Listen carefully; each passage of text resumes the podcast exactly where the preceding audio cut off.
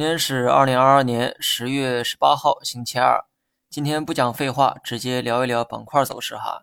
首先呢是半导体和医药这两个板块，我都记不清讲过多少次了，背后的这个逻辑啊，我就不再分析了，直接说结论：两个板块从长线出发都值得你去买，但短线的不确定性较高，建议谨慎选择。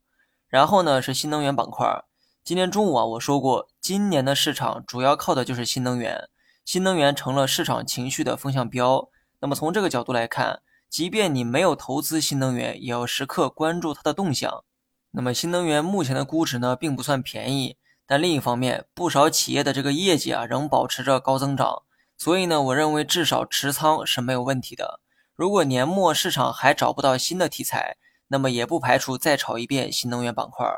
白酒、食品等消费股，我始终是以中性的态度去看。本以为十一假期能换来消费的复苏，但目前看也只是我的一厢情愿。消费股在今年的这个表现就是稳，板块的整体波动明显小于市场。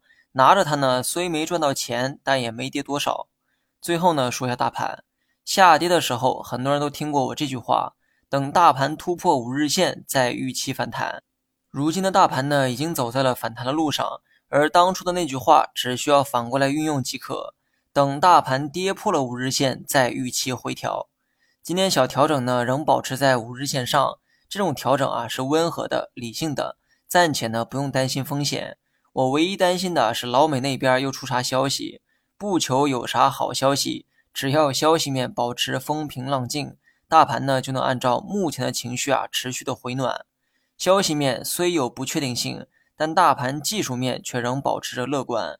如果大盘回撤摸到五日线，保不齐还会来一波探底回升。